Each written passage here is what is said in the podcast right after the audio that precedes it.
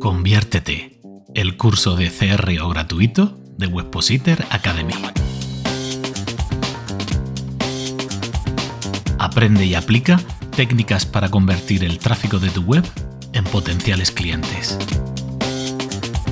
Sergio Simarro, María Sánchez y un servidor, Iñaki Tobar, compartimos contigo en cada episodio nuestra experiencia mejorando la conversión de webs y proyectos online. Conviértete. Acompáñanos en el episodio de hoy.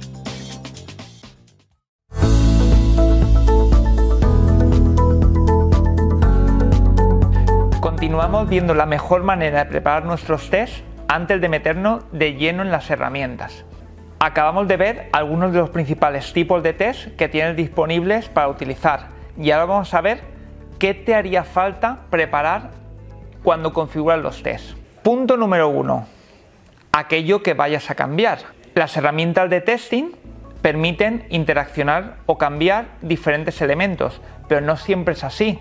Tú a lo mejor necesitas una creatividad de imagen ya realizada tú a lo mejor necesitas una página completamente maquetada. Entonces tendrás que tener preparado o previsto qué es lo que vas a necesitar con ese cambio. Segundo punto, necesitarás saber a qué páginas va a aplicar el experimento que vas a realizar. Un experimento se puede realizar a una única página o, por ejemplo, se puede realizar a un conjunto de páginas que cumplen unas características. Continuando con el ejemplo anterior del botón de añadir a carrito, podríamos considerar aplicar el experimento a todas mis fichas de producto. Pues eso también se configura. Tercer punto, lo que sería la segmentación. La segmentación es la capacidad para aplicar tu experimento a un grupo reducido de usuarios, a un grupo reducido de personas. ¿Cómo?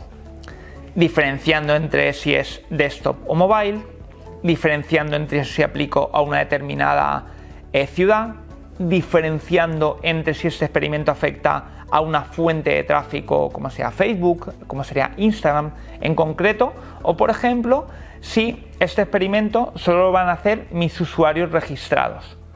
Ahí tienes muchísima capacidad de segmentación que por supuesto vendrá condicionada por lo que hayas aprendido en la fase de análisis. Y para acabar, el cuarto punto a tener en cuenta a la hora de configurar un experimento es ¿Qué métricas, o en este caso KPIs, indicadores principales, vas a emplear para validar si ese experimento te ha resultado válido o no válido? ¿Y esto qué significa? Te voy a poner un ejemplo. Si estamos hablando de un e-commerce para valorar si un experimento te ha resultado válido o no, posiblemente consideres la cantidad de pedidos recibidos, el importe del carrito medio, la tasa de conversión como métricas para lo que te comentaba, medir la efectividad de lo que estás probando. Sin embargo, a veces tenemos que echar un pasito más atrás.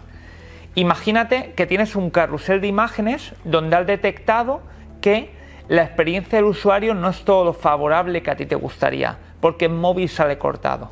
Bien, si tú hubieses implementado una mejora con un, con un carrusel con mucha mayor capacidad de interacción, ese experimento no deberías medirlo únicamente en función de ventas, en función de tasa de conversión, sino que deberías ser capaz de medir la cantidad de personas o el porcentaje de personas con respecto a las que ven el experimento que interaccionan con ese nuevo carrusel. Y a partir de ahí un poco cómo es su flujo, es decir, cuántas personas se añaden a carrito, cuántas personas pasan al siguiente paso y por supuesto agregar la métrica de cuántas personas te acaban comprando. En definitiva, para configurar un experimento vas a tener que tener claro, porque si no te vas a atascar en esta fase, cuatro cosas. Uno, lo que quieres hacer. Dos, a qué tipo de página vas a impactar. Tres, a quién vas a segmentar o cómo vas a segmentar. Y cuatro, cuáles son esas métricas o KPIs, que realmente es la palabra adecuada, que vas a utilizar para valorar la efectividad de ese experimento. Conviértete. El curso gratuito de técnicas de conversión de Webpositor Academy.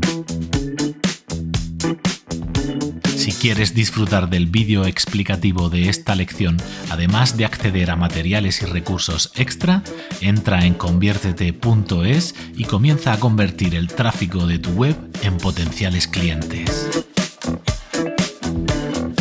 conviértete.es